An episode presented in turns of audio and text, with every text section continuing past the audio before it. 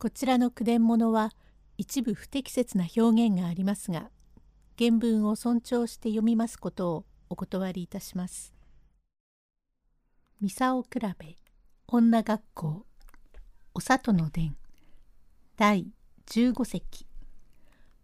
村瀬がまだ話しているところに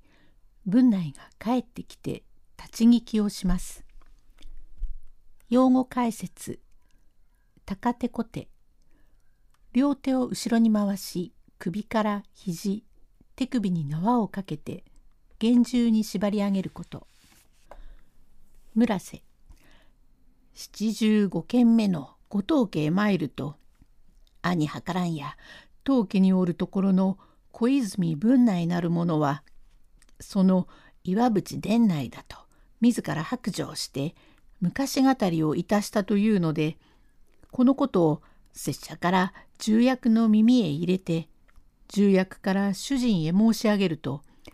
下役にさような更新のものがあるとは知らんだったが相手岩淵伝内は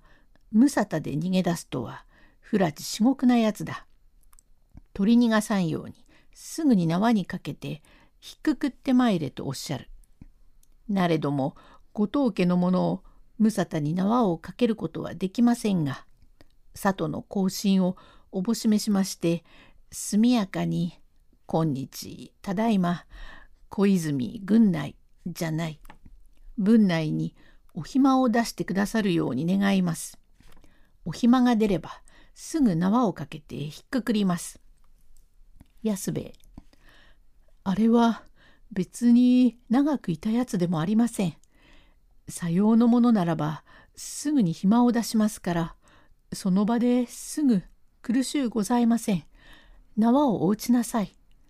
座敷のうちでもよろしい。手前力強の家来を連れてまいりましたからさようご承知くださればまことにありがたいことで。と話しているところへ文内が帰ってまいりましたが京極家から使者が来たというので「はてな」と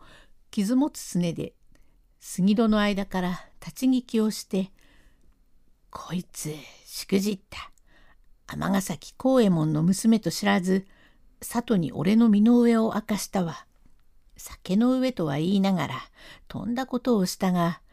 よろしいもうこれまでのことだ。縄にかかるのは武士の恥だから。死者に立った村瀬東馬は佐野美武芸もできんからこの野郎を切って捨てるは心安い。もし邪魔立てをしたら坂部安兵衛まで一刀両断にしてこの屋敷を逃げ去ろう。と思い取り急いで男部屋へ参りまして小さい文庫を開けて身支度をいたし帯の上へ上締めをしてたしなみの大刀を引き抜いたなりで縁側伝いに回ってきて村瀬東馬と顔を見合わせてはならんから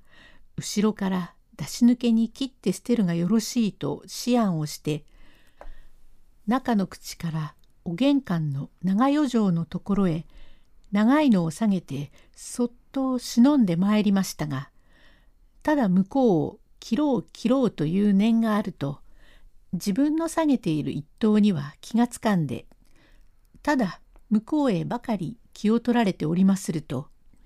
こちらに友待ちをしていました達蔵という村瀬東馬の力強の家来がひょいっと見ると長余剰のところをぎらつく長いのを下げて向こうへのそのそ入っていくものがあるから「なんだ泥棒かしらんこれは油断がならんと思いそっと後からついてまいる。これもただ岩淵伝内ばかりに気を取られておりますゆえ夢中になって草履を履いたなりで玄関の式台から長余剰のところへ上がってまいる。殿内は自分の後からつけるものがあることを知りませんから村瀬東馬の後ろへ回って物をも言わず切りかけようとするところを達蔵が「老石者と言いながら後ろよりかじりつく。声に驚いて村瀬東馬はそそっかしいからいきなり坂部安兵衛を突き飛ばした。安兵衛殿は仰向けにドタンと倒れる。途端に土瓶をひっくり返し茶碗を踏み壊しバタバタ騒ぎながら東馬がひょいっと見ると岩淵伝内がぎらつく長いのを引っこ抜いている。その後ろへ誰だか組みついてるものがあります。安兵衛殿はあり合わした火入れを取って投げつける。東馬は前から取りつき達蔵と都合三人がかりで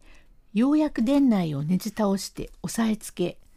寄ってたかって高手小手に戒めて芝のお上屋敷へ引いてまいりました。第16隻へ続く。